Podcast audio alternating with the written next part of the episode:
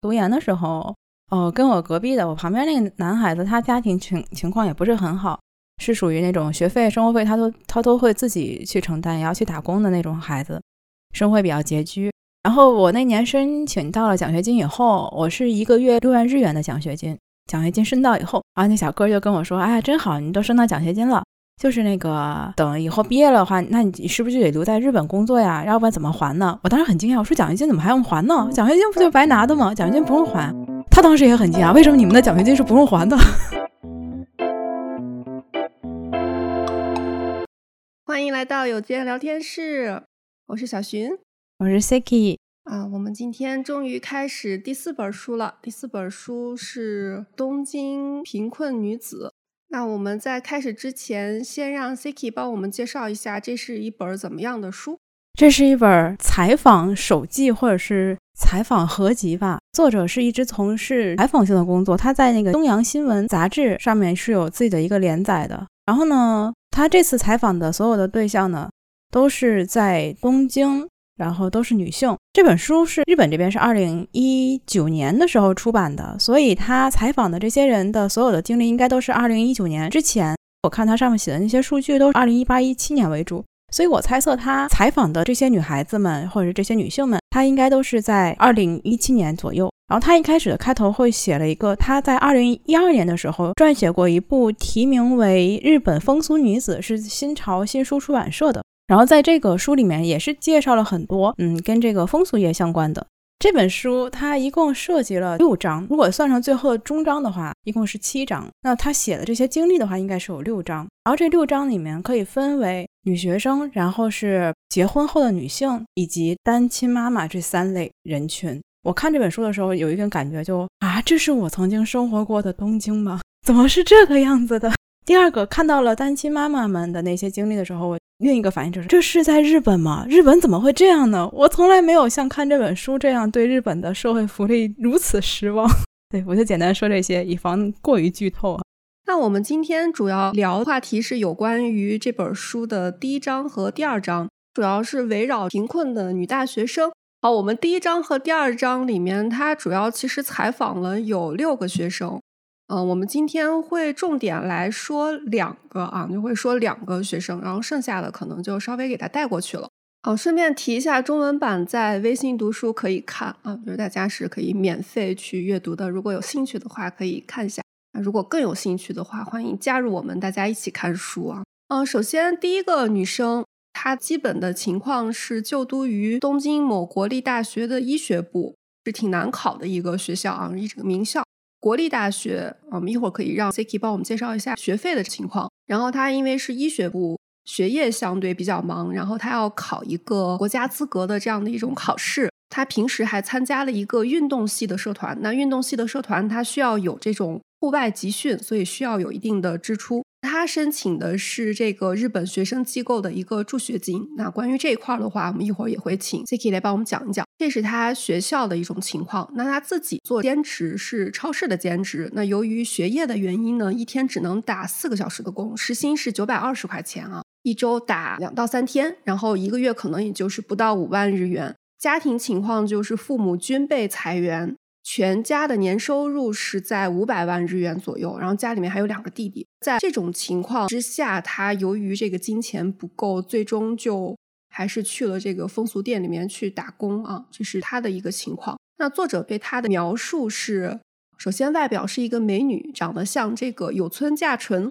一个日本女演员，我不知道大家知道不知道？你可以去查一下，可以去搜一下她具体长什么样。然后对他的一个评价就是觉得他是一个优等生，他其实是不适合去从事这种风俗行业的。确实，他自身也是非常的有罪恶感，那也是非常的不舒服。这是第一个女生的情况。好，那我们先让 Siki 帮我们介绍一下日本的学费。刚才在 Yuki 介绍的整个过程中，我们了解到日本的学校分两类：国公立和私立。然后我们就说大学这个范围啊，因为中小学这块其实也分的。大学的国公立的话，就会学费相对便宜一些。这也是为什么我们留学生一般都会优先选择国公立的一个原因。然后日本这边的话呢，学费的话它是分成两个部分，第一部分就是入学金，入学金是一笔钱，大概是在二十万到三十万左右入学金。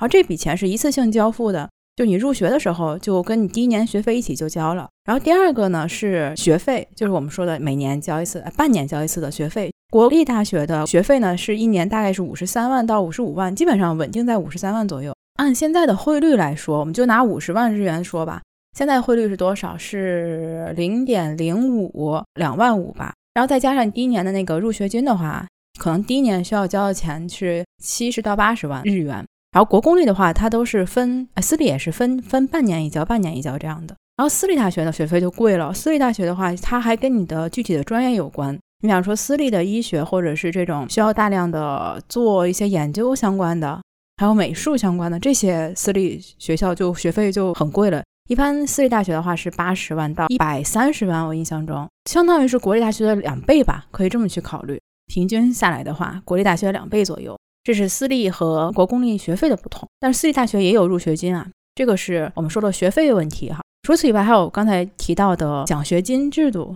日本这边统称叫奖学金，然后它是分成可返还型的和那叫什么哼哼塞不要 这个词，这个读上去好顺嘴啊。我来稍微翻译一下，就是日语当中它都写作奖学金，但它这个概念的话，有一部分是类似于我们中文当中的奖学金，还有一部分是类似于咱们中文当中的助学贷款。那我们以下的话就以这两种方式来区分。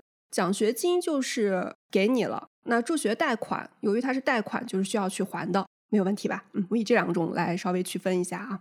嗯，然后我们留学生一般来讲的话，大家普遍认知就是奖学金就是白给我的，但其实对于留学生来讲，也有两种奖学金，一种就是刚才说的不用还的这种，还有一种就是需要还的助学金，其实两种是都有的。然后日本这边普遍的大学生，他其实也是两种奖学金，他都会去申请。但是呢，一类的就是刚才说的完全白给的这种奖学金呢，它是给普通的日本的学生的话，是要求学校要极为好的学校，而且成绩非常优秀的学生才能有资格去申请这样的奖学金。而第二种那种贷款的也分两种，第一种是无利息的，然后第二种是有利息的，是这两种，它申请的应该是难度也是不同的。我没有去查啊，但是我觉得估计来讲，从我们看这本书的感受来讲，应该是有利息的那个，对申请的话更容易申一些。好，那这是这个女生她的一个情况啊，也就是我稍微总结一下的话，就是家境不是很好，那自身的话，她学业又比较的繁重，然后她又不肯放弃她的一个社团的活动，然后不得不去最终选择了去出卖身体的这条路啊。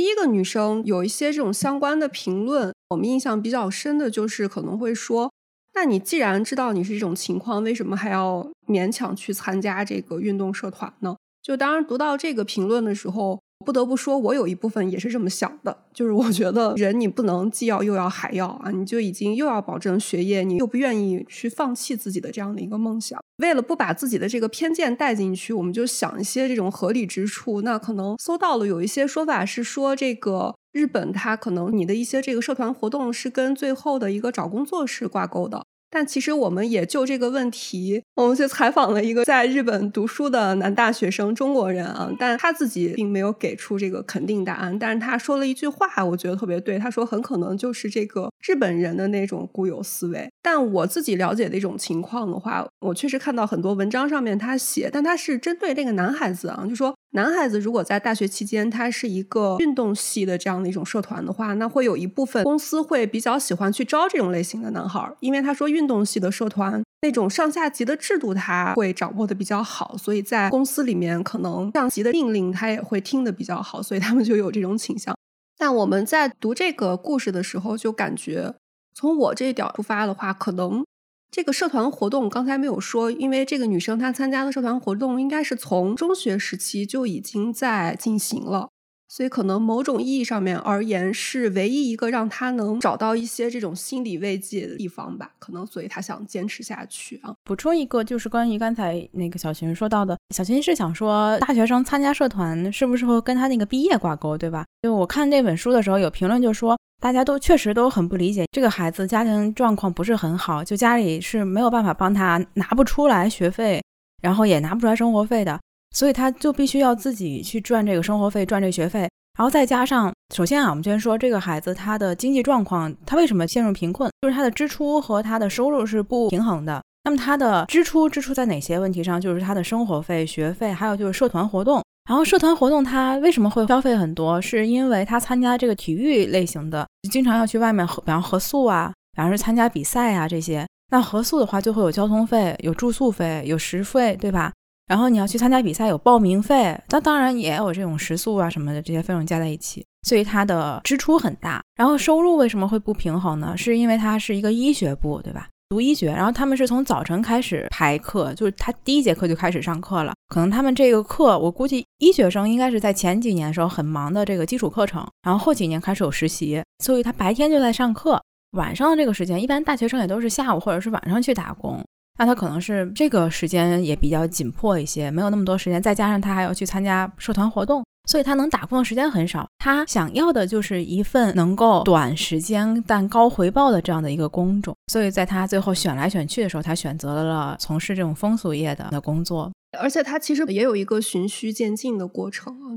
没有说从一上大学就开始从事这份职业，也是站在他的角度上面，可能在选择当下就是觉得已经无路可走了吧，这是唯一的一条路。以及他自己打算的是想从事这个风俗业，一直到自己能拿到那个国家资格证书为止，说能够保证他把这个东西拿下来，他就有可能能毕业，有可能能找到一份好的工作了。这是第一个女生的情况。第二个女生的情况是，她就读于一个私立大学的夜间部啊，那这个我们一会儿也稍微会解释一下。然后他也参加了一个文化系的社团。他是从小在福利院长大的，就从小没有父母。他高中的时候有进到一个寄养家庭，但是由于那个寄养家庭的父母比较的严格啊，那感觉好像就是在他们的控制当中吧。最终他还是决定独自来到东京，就从这个地方来到东京。他从大二就开始自己已经在打工赚钱了，大概存了可能一百三三十万日元左右。助学贷款和他的兼职工资能保证他一个月大概是二十万日元左右的收入啊。他兼职的工种的话是在企业去做这个数据录入，时薪是一千，然后每周是做五天。最终，他其实也是到后面就觉得有一些力不从心，然后斟酌再三之后，就决定去风俗店去工作啊。那风俗店来赚的这一部分钱，就全部都存起来做这个学费。最终可能觉得还是不够，或者是觉得精神上面比较的受折磨，就发展成了是。单线去自己找这种客人的这样的一种情况，还有一些情况是由于他可能这样的一个成长环境，他其实是能看出来有一定的心理问题的。因为文中有描写他特别喜欢打耳洞。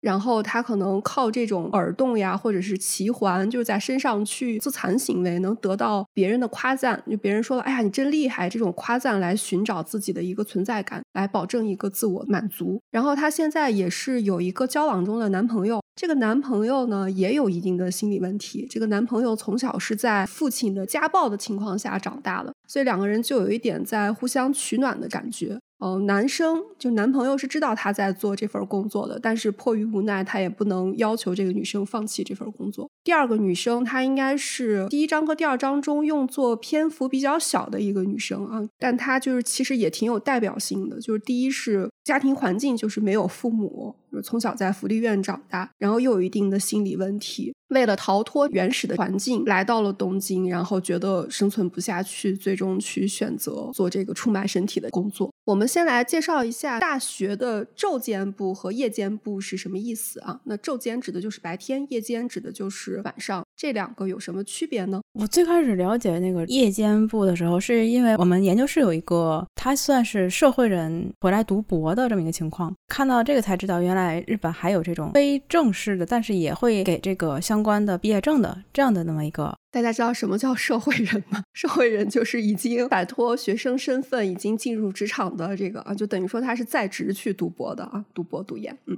然后这么样的一个人，我才知道哦，原来还可以这么干。所以后来我也去查过，就是夜间部的话，更多的是偏向于给那个已经工作的，然后已经不是学生的，晚上的这个夜间部的学费会要比。白天的一般学生的学费要便宜一半左右。第二个女生她就是这样的一个情况，就是她其实自己是有一定的打算的。她其实前面也论去东京生活的钱，可能因为年龄小或者阅历的一些原因，没有考虑到那么长远。那等于他到了东京，发现钱还是不够，最终还是选择了进入这个风俗业，靠着出卖身体来挣钱。中间这两个女生的情况是篇幅占的比较多，然后我们觉得比较有代表性的两个女生啊，所以我们来仔细来说一下这个第三个女生和第四个女生。那第三个女生，首先我在整理的时候写了作者对她外表的一个描述，就是她这个 外表的描述多多少少有惹到我。为什么呢？就是 首先她对外表的描述说是稳重、理性而知性。然后说，与其夸她可爱，不如用美来形容。我就是自打读了《艳女》那本书以后，我就对这个可爱和和美这两个词，就是就是心里面有点那种不舒服。包括他在描述那个第四个女生的外貌的时候，可爱在他的这个语境当下的话，就有好控制的那一层含义，多多少少会觉得有点烦。这是题外话啊。这个女生她目前的一个情况是，呃，某著名女子私立大学的三年级。然后是一个成绩非常优秀的一个学生，嗯，他有一个志愿是想去做这个幼师。那他家庭的情况，整体用一句话来描述的话，就是说他从小没有得到父母真正意义上面的爱护，然后从来不觉得自己幸福。那他母亲是体弱多病，在他初中的时候，母亲就因病去世了。那他就跟父亲一起生活，家里面还有一个妹妹。他父亲是有家暴倾向，然后会去精神虐待他们家人。那在母亲去世数月之后呢，妹妹就发现父亲其实是有外遇的，而且他应该已经关系维持了好几年。妹妹发现之后就告诉了外婆，这样的话等于外婆和父亲关系就变得很糟糕，家庭环境就是这样的一种情况。父亲本身他是已经是五十几岁了，他是在从事个体经营的这样的一个工作。介于他那种情况，他其实对孩子的死活是不在乎的，等于父亲就强制性的让他去借了助学贷款。刚才说过有两种助学贷款，他这两种助学贷款都借了。第一种助学贷款是每个月六点四万日元，第二个助学贷款是每个月十二万日元，每个月的贷款就是十八点四万。大学四年，他等于就要借贷的是八百八十三万日元左右啊。那再加上利息的话，等于他还款总额是一千万日元左右。一千万日元换算成人民币的话，大概是五十到六十万左右，是吧？就算六十万吧，差不多是这样的一种情况。等于他毕业的时候就要还这个钱，但这个钱其实是父亲强制他去借贷的。贷款背了这么多，他自己的房租是六点三万日元，那还有其他的一些支出，包括房租、水电气、餐费、交通费、通信费、服装，还有图书等等，全部合在一起的话，每个月的支出大概是十五万日元左右。每年一百万的日元靠助学贷款来提供，剩下的学生贷款父亲拿走花了。十八点四万日元不是全在他自己的手里面，而且这种情况，父亲还会偶尔打电话管女儿去要钱。那这个女生刚才说过，她由于学习非常的优秀，所以她其实做的兼职，在我看来还是不错的。他的兼职是补习班的讲师，呃，每周上四天课，他的时薪是最高的，是一千六百日元，每个月基本上就能赚十几万日元左右。合理推测。没有那么一个差劲的父亲的话，其实他是能够生存下去的。那由于他父亲是这种情况，所以他肯定钱就不够。不够的话，他就只能去夜总会做兼职。那夜总会的话，其实主要还是靠陪客人去聊天儿，然后酒水这一块儿去挣钱。时薪是一千八，基本上一个月他能拿到十万日元。这两份兼职加起来的话，其实他自己手头是比较充裕的。就由于有这样的一个父亲，以及他其实毕业就面临着要背负一千万日元左右的贷款。他其实也是有一个男朋友的，你男朋友交往了一年左右。由于他时时刻刻得靠谎言去维系他们俩之间的关系，那受不了这种精神上的折磨，最终还是分手了。我的印象特别深的是，这个作者问了他一句话，问他说：“说十年后你觉得你自己会是怎么样的？”然后他回答。我大概已经自杀了吧？读完了以后是特别难受的一句话。他自己其实伤痛就一直没有治好，他自己把这一切归咎是母亲的一个离世，因为觉得好像母亲去世之前没能有一个很好的告别的过程，觉得是被母亲背叛了，被他抛弃了。父亲让他怎么做就怎么做，然后父亲管他要钱，他也给的这样的一种情况。作者对他其实中间有一句评价：越是生长在贫困家庭或者遭遇过不幸的女性，她越倾向于放弃为自己合法积累财富的选择，去选择那些福利类的职业。就是我们刚才提过的这个女生，她希望去当幼师。幼师其实在日本，他可能工资并没有能达到很高的一个程度。他即便是毕业了以后去做这样的工作，那一千万日元的话，可能也需要很久才能还清。所以作者给了这样的一个评价啊，就我自己解读的话，就好像你明明自己其实有能力，你能找到更高的工作，但由于你自己有这样的一个经历，其实你就更倾向于去做一类的职业了。我记得我们当时吐槽的有一个点在于，你都这样了，你每个月还服装费？什么服装费？还买什么衣服？但是现在看一看的话，如果其实按照他的那个挣钱的能力的话，其实是完全有能力能够负担起生活的。其实因为没有办法直接的去跟这个女生对话，所以咱们也不知道她对于这个贷款究竟是怎么想的。这个其实是我最不能理解。书里面其实他也反复有提到过，就是说办贷款的时候，很多情况下是家长代行去做这件事儿的，而且好像贷款是直接打到家长的账户里面的。所以就日本，他好像有那种情况，就是家长借贷了之后，就这个钱拿来自己用了，好像后面有出现这种情况，成为一个现象之后，也有一些措施。我其实不太理解为什么对于贷款大家会不在乎或者没有想到那一点，就是你难道不知道你是需要去还这么多钱的吗？第三位小仓这位学生，他是最有代表性的一个感觉，原生家庭给他造成的一个不安全感的因素会比较多一些。他的父亲和他的外婆是处于两个对立方。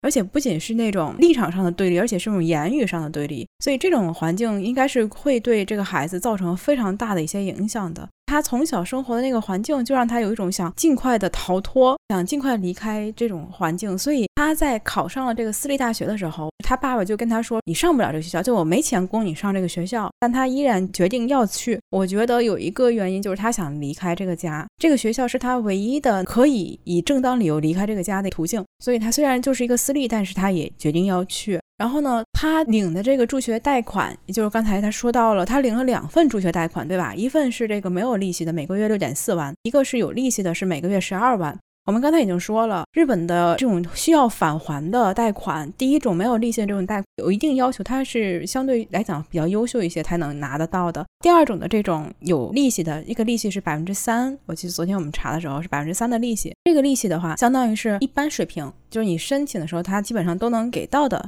所以这个女孩子她是拿了两份贷款，她爸爸又把她的贷款拿去作为她的生活费了，对吧？然后这个女孩子就像刚才小寻一直疑惑的，她难道不知道申请这个她需要还吗？我觉得可能是长期的处于那种我想要离开，我想要逃走，我想要找到一切的手段离开这个地方的人，她可能最迫切的想要就是我如何才能拿到这个离开的途径，先解决我眼前的问题，后面的问题再用之后的手段再去弥补。我觉得是这种想法会比较多一些，因为我怎么说，可能对钱会比较的在意。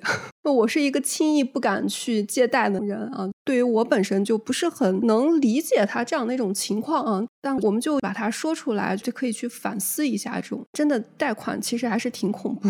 然后就是说到了他爸爸不是把他的一份贷款拿去做这个生活费了嘛？微信读书里面的一个评论区，然后有个小伙伴他就写说这一点上中国贷款就会比较好一些，因为中国贷款贷到的费用的话会直接就交你的学费了，就不会说转到你的个人账上去。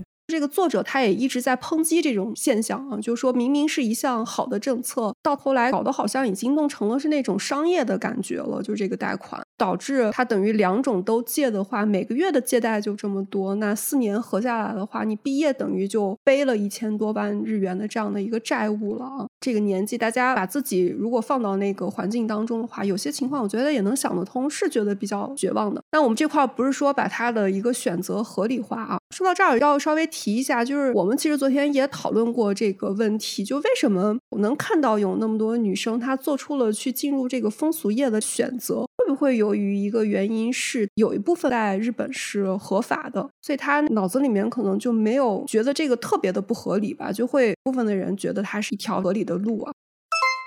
基本上前三个女生都是自己精神上面还会觉得有一些不能够去接受啊，你觉得虽然自己做了这样的一个工作，但其实还是有这种排斥的这样的一种想法的。第四个女生的话，她可能跟前三个女生有一点不太一样。首先，第四个女生在采访当下，她是已经由于酒精过度依赖而在精神病医院接受治疗。最初或者是在差不多两三年前去采访她的。那第四个女生山田，当时采访她的时候，她也是一个名牌大学的学生啊。当时是大学四年级，也是由于一系列的原因在风俗店工作。她其实，在差不多大三在找工作的时候呢，找到了一个广告公司工作，最终她是选择放弃。也就是说，这个女生其实认同现在自己的这个职业，就等于她广告公司虽然已经招聘她了，但她最终觉得不是很满意，所以就放弃了，之后去拍成人影片了。成人影片他嗯不做了之后呢，他又去找了一个公司的一个后勤工作，半年之后呢就辞职了。辞职之后又找了一个服务业的店员，又没有超过半年。他现在的一种情况就是呃无业，然后过度的酒精依赖。对她的外貌的描写就是这个女孩她是一个娃娃脸，但是身材非常好。哦，我就看到这个描述的时候就特别想翻白眼儿，你知道吧？读完这本书，如果有机会的话，一定可以带着大家去读一下《艳女》这本书啊。读了《艳女》这本书，你就知道。为什么特别想翻白眼了？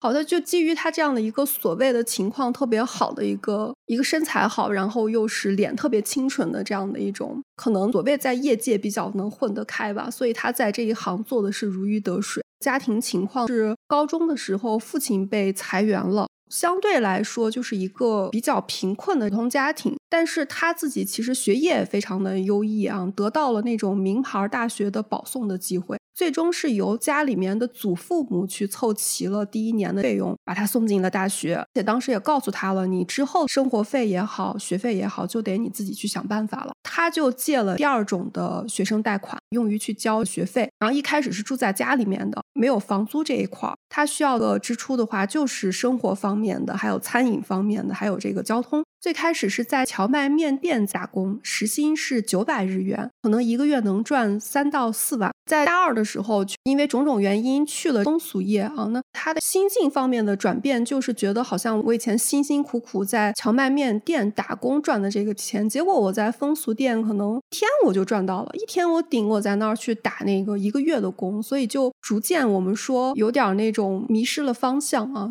刚上大学的时候也是对未来憧憬满满，就可能觉得我以后想去海外工作呀，然后想在海外留学等等。结果，由于受到了在风俗业打工的这点甜头的话，就可能把这个夜晚的工作赚钱当成了第一目标。那自然，他钱其实也是水涨船高啊。那从最开始一个月能赚三四万日元的话，逐渐到后面，他一个月可能能拿到四十万到七十万日元左右。可能最初就是由一个没有办法和朋友出去玩，逐渐到能和他家境好的朋友以平等的身份，然后出去玩，然后想买什么就买什么的这样的一种情况。赚这么多钱之后，他在风俗店去打工的这件。事情其实对父母还是保密的。那为了不让父母去发现，他还是保持继续在借这个助学贷款。等到了大三呢，由于他们这个校区的搬迁，他就一个人出来住了。那一个人出来住了以后，自然花钱没有人去监管他了，也不用在乎父母的眼光，赚了就花。可能花销最多的时候，据他的描述，一周就能有十万日元左右的时候。那一周十万日元的话，一个月可能轻轻松松也就四五十万日元就出去了。在日本，基本上是大三的第二学期就开始要着手去找工作了。那他面临找工作的时候，心境就开始有点转变，在于他就有一点烦恼，觉得在这个风俗业赚这么多钱，一旦我离开了这个行业，我的收入就会减少。那我收入减少，就不能维持我现在这么好的一个生活水平了。结果他思索再三之后，才去放弃了广告公司的工作啊。那对于这个广告公司的工作，其实也有一个描述，没有说。的很清楚，意思就是由于有风俗店的那份工作，并没有把很多心思都花在找工作上，导致他其实其实并没有找到一个很好的企业。按我的理解，就是他这么好的条件，又是名校，其实要是加把劲儿的话，完全能进一个大企业，能进一个很好的企业。但他可能心思不在这个上面，就没有好好去找工作，进了一家非常小的企业，那自然可能每个月的工资也不是那么高。衡量再三的话，就决定还是推了这份工作去去拍成人影片了。让他做这个决定的一个原因是他到了大四，通过一些讲解才明白自己助学贷款的总额将来要还六百万日元左右，也就是帮他算了一下，可能到他四十多岁才能把这笔钱还清。那他衡量了自己的现状嘛，就广告公司的那个工作的话，可能一个月也就不到二十万日元的这样的一种情况。刚好他被一家这种成人影片的一个新探给看中了，然后就让他来做这个行业，而且跟他说，你在这个行业最起码能还你这个助学贷款还一半啊，你就三百万日元。这个诱惑可能比较大呀，就是我们想一下，那个二十几岁的一个女孩，她过惯了富裕的这样的一种生活，确实由于她出色的外表，再加上本人可能并不排斥做这个职业，她就基本上在半年之间是出演了四十多部的影片，等于赚够了这三百万日元。还了这贷款的一半，剩下的三百万的话，就我们刚才说，原本可能他要四十几岁才能还清，就六百万日元四十几岁才能还清。这样一折腾的话，基本上可能差不多他二十多岁就能把剩下那笔钱去还掉了。那当然，他有挣到这三百万日元之后呢，他就决定不去再拍这个成人影片了。当时已经毕业了一段时间嘛，那找不到正式工吧，他找了一份合同工，是一个医疗机构的后勤。当下的一个描述就是觉得这份工作的人际关系特别的复杂。工资又低，而且坐班时间又长，每天都会有三到四个小时的加班，有的时候星期六你也得去工作。这样算下来，每个月到手才十七万日元。那在这种情况，他就又转念一想的话，那太苦了，我还不如回去继续做这个风俗业呢。干了半年就把这份工作给辞了。辞了之后呢，他其实还是想做一些其他的所谓的白天的职业啊。我们看比较正规的职业，找了一份店员。当下他已经不是应届毕业生了。我们补充一点背景知识，就在日本，他其实对你最宽容的时候，就是你是应届毕业生的身份。你刚毕业的时候，他觉得社会常识有些地方你不知道，公司也愿意去教你。一旦你是以这种打拼过一段时间再去转职，公司的人就会自然而然觉得你。已经工作过一段时间，已经经过历练了，这种社会常识你就应该理应去具备。那我们刚才说过，这个第四个女生就山田这个女孩，她其实没怎么正式的工作过，所以她在这一块儿是欠缺的。她又进的是日本整体最严苛的服务业，所以其实是经常被嫌弃的情况，等于她又感觉自己就遭受到了打击啊！你想想看，她可能最初的梦想，我是为了成为一个能够去海外工作那样的一个大人，我才。去读大学的结果，我最终一步一步选择到了今天这种情况，就精神上面打击，造成他最终就患了抑郁症。那患了抑郁症之后呢，他就回到了他的老家，跟父母一起居住啊。然后支出减少之后，他就可以靠白天的一些这种打工去维持生活了。但其实就还是有一些苦闷没有发泄出去，他就染上了这个酒瘾。那酒精依赖越来越大的情况下，最终父母发现不对劲，就把他送到了医院。目前就是这样啊。就我们说，从最开始这个作者在两三年前见到是非常漂亮的一个女生，到了现在就是住医院的这种情况，大家可以知道她可能反应特别迟钝呀，或者特别的疲惫，变化特别大。她对于自己今后的一个期望的话，就是一个描述是，或许会找一份能够维持最低。低限度生活的工作，然后他后面说了一句话，他说：“也许不会再做风俗业了。”他只用的是“也许”，并没有用这个肯定的句型。哎，我读到这儿的话，我就会啊，就是说不出来的那种感觉。就是这个女生跟其他女生都不一样。第一是她的家境可能跟上面那三个人比的话，算是相对较好的那一个。然后她其实自身的条件也不错，但是她就是有一点。感觉已经享受了这个生活，我再不想回去的那种种感觉，就是在这个泥沼当中一步一步越陷越深了。这两个女生篇幅比较多，然后我印象也比较深，读的时候也特别的边惋惜的同时，就就觉得怎么会都走到这一步了呢？作者在整个这本书里面介绍的这些贫困的女性，第一部分我们说到的是女大学生，为什么他们会进入到这种经济拮据的状态？就是刚才我们有提到的，就收支不平衡，她需要去还钱，是由于两个原因造成的，一个是他本身无法再降低的开销，像住宿啊，像一会儿要聊聊这个租房的问题，因为我看这本书的时候发现，哇塞，大家都是最低的是五万七，然后最高的七万日元的房租，七万日元按现在零点。五的汇率来说的话，就是三千五，对吧？但是在二零一七一八年的时候，那个时候汇率应该是七的话，那就是四千多的房租一个月，这个真的是我难以想象的。所以这些开支是一部分，然后同时还有一部分的需要还的就是他这个未来贷款。我现在突然间思考一个问题，就是他在大学期间应该是还不用还这个贷款的，应该是他在大学毕业以后才会开始还这个学生贷款。给人的一种感觉就是好像他们也没想过这些事儿，到大三、大四快毕业的时候，然后发现自己欠了很多钱。对。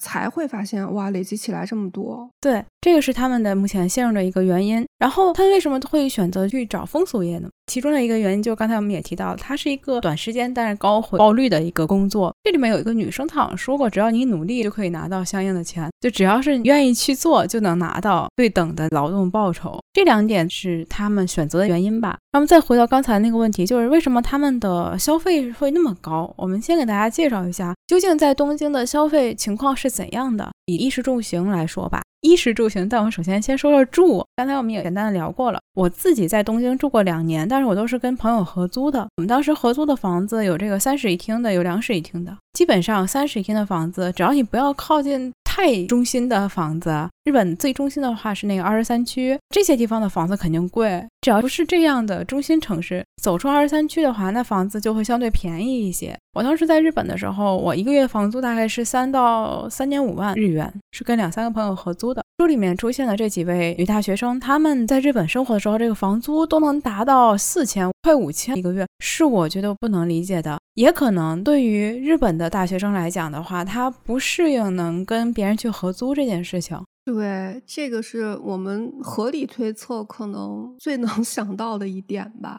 对，估计是这样。这里面可能还要跟大家再说一点，就是日本大学是没有宿舍这么一说的。国立大学有宿舍，基本上日本人是申请不到的。他大部分的宿舍都是给了留学生们，而且留学生也要去申请。在东京的话，基本上是很难找到能够说让你免费的去住的学生宿舍。所以，首先第一点就是，大部分的日本人他只要是上了大学，他都会选择去家以外的地方租，因为日本的很多好的学校都在像东京啊、像大阪呀这样的一些大城市，所以在什么什么县的这些地方的学生，他到了其他的城市去上学的时候，他就会选择在外面租房，这是第一。第二就是日本学生之间，他们有一个不成文的规定，就是如果你上了大学，你还住在家里面，会被人看不起。读研的时候，我们研究室有个日本人小姑娘，然后她和她的男朋友当时就是因为这件事情吵了很久很久。她当时就很介意她男朋友这一点，就是你都已经上大学了，你居然还在家里住。那后来我就很好奇，就去问她，我说为什么？然后她说。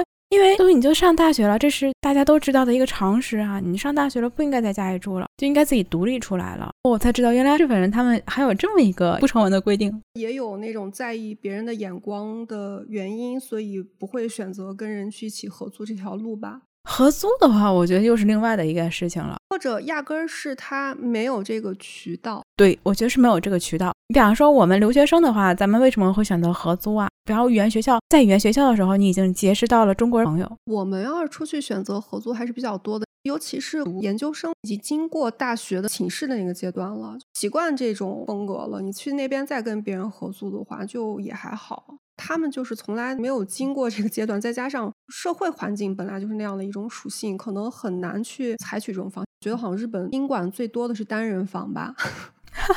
日本人的这种生活的环境也好，他们的这种不愿意给别人添麻烦，那反过来也不希望别人给自己添麻烦，所以会更多的选择一个人去住啊，等等这些。还有一种就是什么什么时候会选择合租呢？就是有对象以后，减轻这个经济压力，这个是住房的问题啊。换到我们自己身上来说，我如何在学生阶段，或者是我们留学生如何在上学期间避免成为贫困一族的第一点就是减少你的支出。那么你在一些不必要的支出上就可以压一压，像房租是第一个。一般的生活基本的衣食住行里面，东京的物价其实比其他地方便宜。当然，除了当地的一些特产以外啊，国内也是一样的，房价会比较高，但其实吃的这方面的话，反而比周边要便宜一些。然后后面就说交通也是同样的，东京的 JR 山手线的那个价格可比我们这边一站的价格便宜多了。交通费的话，学生可以申请到学生优惠，那是最便宜的折扣了。人生中再没有比那个折扣更便宜的，可能到我六十岁以上，到了老年的时候，那个折扣还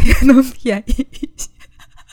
然后作为留学生来讲呢，给大家提供的一点思路就是，从你们家到你学校这段路上的交通费用是学生优惠，所以你完全可以考虑租一个稍微远一点的房子。如果你经济上有压力的话，这样的话要比你在更靠近学校附近租房子要便宜。还有一点就是，很多打工的店它是会报你的交通费的。基本上我在东京打过的三四份工，它都是管交通费的。有一点就是，你可能很难找到从你家到你学校中间有这个打工的店，对吧？你怎么都得再多花一份钱，那相当于是你打工的虽然能给你报，但是报不了你上学的这段，能理解我的意思吧？我上学的这段虽然便宜，但是呢，它不在我这个报销费用里面，我还是每个月要出一笔定额的交通费用的。那怎么办呢？我当时想的一个主意就是，要不然你就找你家里和学校延长线上一些店，因为这样的话呢，它报了你从你家到店里的来回的交通费用的同时呢，又能涵盖了你学生优惠那部分，所以就相当于是每个月的你基本上上学的那份支出也是可以从你打工的这交通费里面补偿回来的。这是我当时考虑过的省钱的一一些小方法。而其他的就是大家应该都知道的，什么去去超市打折呀等等这些，包括买衣服。啊所以我作为一个女性，作为一个在东京上过学。的学生，我就很想跟前面的这些女孩子说：“你把你们的账单拿给我，我要给你们删一删。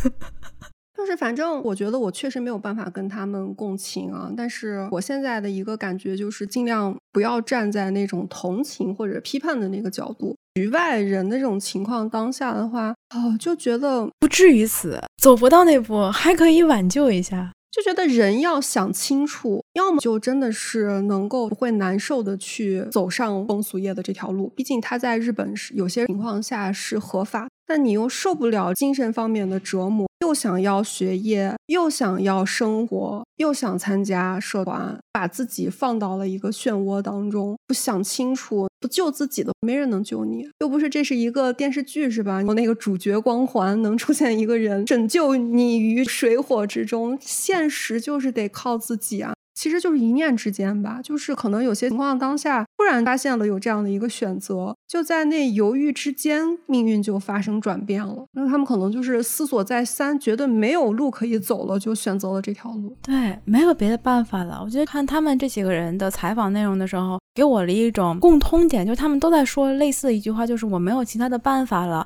我只能选择风俗业了，就是这种感觉，真的是没有其他的办法了吗？啊，好推荐他们来听一听我们前一本书的 播客节目。他们就是缺中国闺蜜，你知道吗？就有一个中国闺蜜没事儿干，在你耳边多数落你一句，有些情况可能也就解决了。我总觉得好像他们没有那种能够特别直接去说话的朋友，也没有能够直接倾诉的那种对象。感觉虽然这几个女生好几个好像都有恋人，但并没有好像直接能得到精神上面或者感情上面慰藉。没错，是的，是的。这本书越往后读，你就会越来越觉得他们还有一个共通点，就是消息都非常的闭塞，他们接受不到更多的消息了。他们以为的解决方式是只有 A 和 B，就非 A 即 B 了。但其实还有很多的选项可以有，还有很多的可能性，但是他们不知道从哪里获取。刚才我们只是说了，就是他们的支出会高于同样在读大学的留学生们，这是第一个我想说的。第二个我想说就是那笔助学贷款的问题。除了他们交不起学费，是因为想要更多的生活费，所以无奈之中选择了去从事风俗行业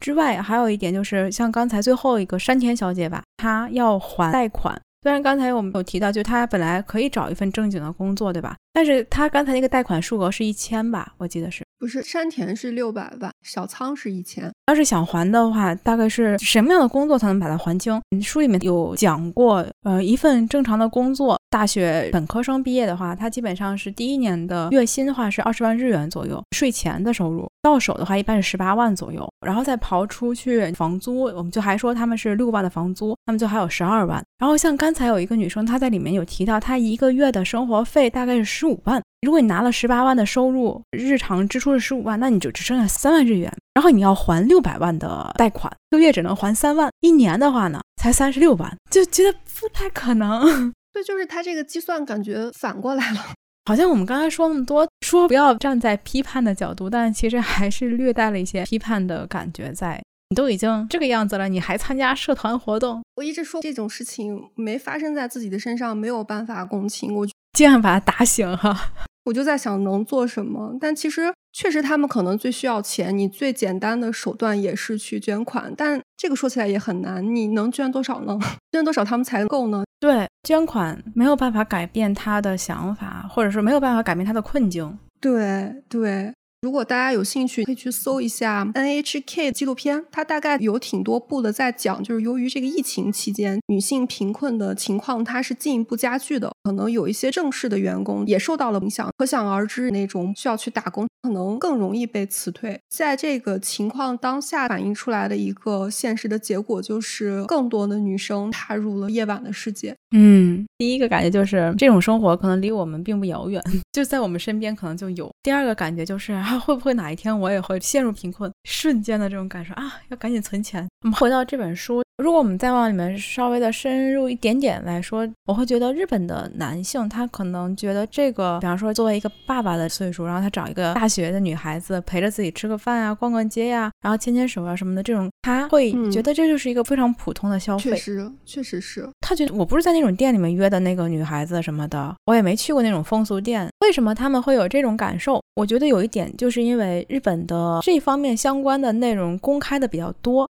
啊，确实，因为它会有出版物，而且确实有些招工的，他会跑到大学校园门口去招工的。所以他渠道好像也比较的容易。我有一个朋友，他跟我说，就是说，你看日本这边就会把这些风俗业就是作为一个正规的一个行业。以前的话，我也是有点觉得接受了这种说法吧，就觉得哦，日本在这方面确实是比较开放一些的，它有相关的正规规定的。但是当我看完了上野千鹤子那本《从零开始女性主义》的时候，我开始意识到不对，这个事情还是有不对的味道在里面的，就是因为这些东西它太过于一般化了，相关的内容在便利店也能随手看得到，哪怕你就是中间拉了一个横。栏，然后写着未成年禁止，但是那个栏说白了，他就是你怎么知道那个进店的人他就是未成年的孩子呢？从脸上你看不出来啊，除非他是个小孩子，对吧？而且哪怕就算是个小孩过去，店员也不会去拦的，对吗？我们在打工的时候从来没有听过店长跟我们说规矩里面有一条说拦住那些跑去看成年人画册的那些小孩子，没有吧？上野千鹤子老师的这本书里面他也提到了，应该反对这些东东西的如此一般化的随手可以拿到的。它会让男性更多的感觉，他可以消费这件事情啊。从零开始的女性主义是我们读的第二本书。如果你对这本书感兴趣的话，请在小宇宙或者喜马拉雅搜索“有间聊天室”，能听到我们相关的书籍的一些导读和讨论。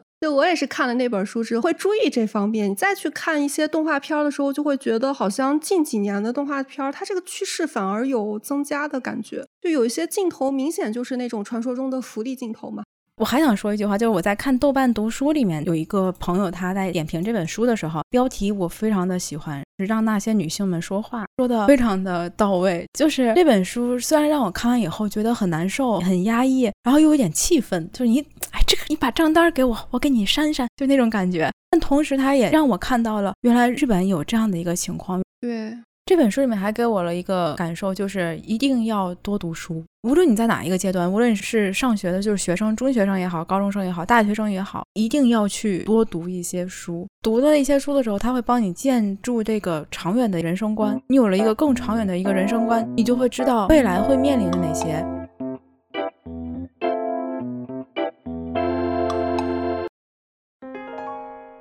嗨。各位有间聊天室的听众朋友们，大家晚上好！惊不惊喜，意不意外？节目还没有结束哦。这里是从第四期直播现场穿越回来的小寻。我们的 Siki 主播在节目录制完成之后呢，查询了很多资料，然后写了一篇关于奖学金的文章。查阅资料的时候发现，根据日本学生支援机构二零二零年调查显示呢。核算一下的话，总还款的金额就在一百五十到二百五十万日元左右。如果一名二十出头的大学本科生在第一年的税后工资是十五到十七万日元左右，其实他们每个月就需要还一到一点五万日元，感觉好像压力并不是很大。所以我们的 C K 主播写到这里就发现，哎，好像和书里面的情况并不是完全一样。作者是在骗我们吗？我想当然不是。首先，无力偿还助学贷款的大学生在日本是有增长的一个情况。原因其中之一是有一部分学生在贷款当初并不知道这笔钱是需要去偿还的，也就是说他欠缺这方面的知识。还有一部分学生呢，是因为毕业之后并没有能找到一份正式的工作，所以无力去偿还贷款。或者他身为一个记者，可能会挑选一些比较有代表性的、比较极端一些的例子。把它写出来，来让大家，来让社会重视，这是一个问题。所以我们可以理解书里面的例子，可能它或许极端了一些。好，那第二点是，有一位听众朋友在节目结束之后来跟我们探讨，为什么会有那么多女孩子在还不起钱的时候就选择了去从事风俗业？我们知道有一部分风俗产业在日本是合法化的，那由于它是合法化的，就会有很多店家去打广告。那我们在节目当中也说到，甚至可能有一些人他会直接就去大学的附近去招聘，可以说广告是随处可见的。我们后来在重读日语原著的时候也发现，确实有一个女生，她的描述就是当下在遇到那种困境的时候，刚好看到了一个风俗店的招聘，于是她就去应聘了。我们当时在读那一段的时候，重新认识到了广告的一个可怕的传播力度。以上这两点就是这一期我想要补充的一些内容。那我们暂且就把这个环节称为“有间聊天室之马后炮”。这次是真的要说再见啦！这里是有间聊天室，我是 Siki，我是小寻，感谢你的聆听，记得关注我们哦，下期再见。